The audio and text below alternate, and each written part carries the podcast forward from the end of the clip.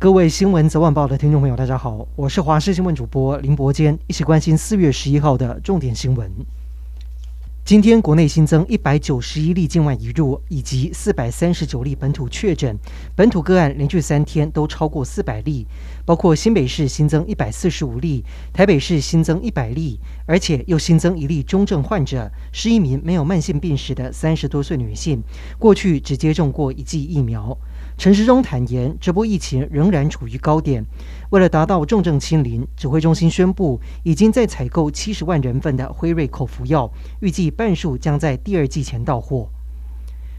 疫情升温，家用快筛的需求也大增。大家关心会不会依循口罩模式，让民众到药局登记购买？指挥中心指挥官陈时中表示，列为高风险区域可以向中央提出，每次申请二十万份为原则。另外，有大量采购的计划会比八百万剂多很多。有医师指出，Omicron 症状跟流感相似，不过出现发烧的症状人变少了。提醒大家，如果有喉咙痛、流鼻水或者咳嗽，持续三天以上都没有缓解，最好做一下快筛或者筛检。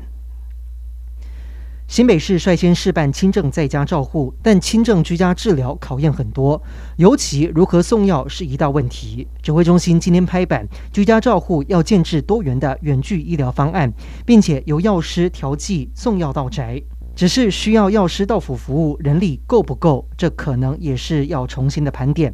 而面对即将启动的轻症居家照护，有医师建议一定要解决空调问题，尽可能把窗户打开，保持通风，不然中央空调可能会导致另一波的群聚感染。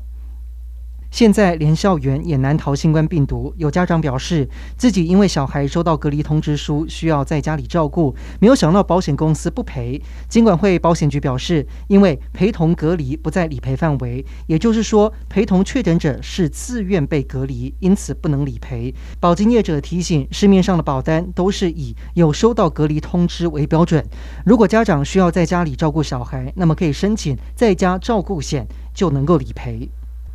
新冠疫情加上国际情势，造成了饲料涨价四成，鸡蛋价格飙涨，不少人拿鸭蛋来代替。没有想到现在连鸭蛋也跟着涨价，零售一斤要六十元，将近十年来的新高。随着鸭蛋需求大量的增加，价格可能会再上涨。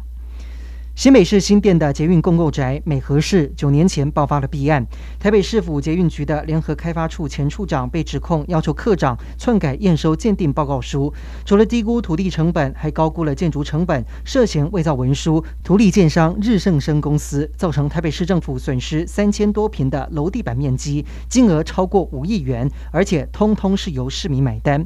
台北市长柯文哲公开骂过涉案的公务人员，而现在这两名被告被依贪污图利罪。分别判十年和四年的有期徒刑。今天最高法院驳回上诉，全案定验。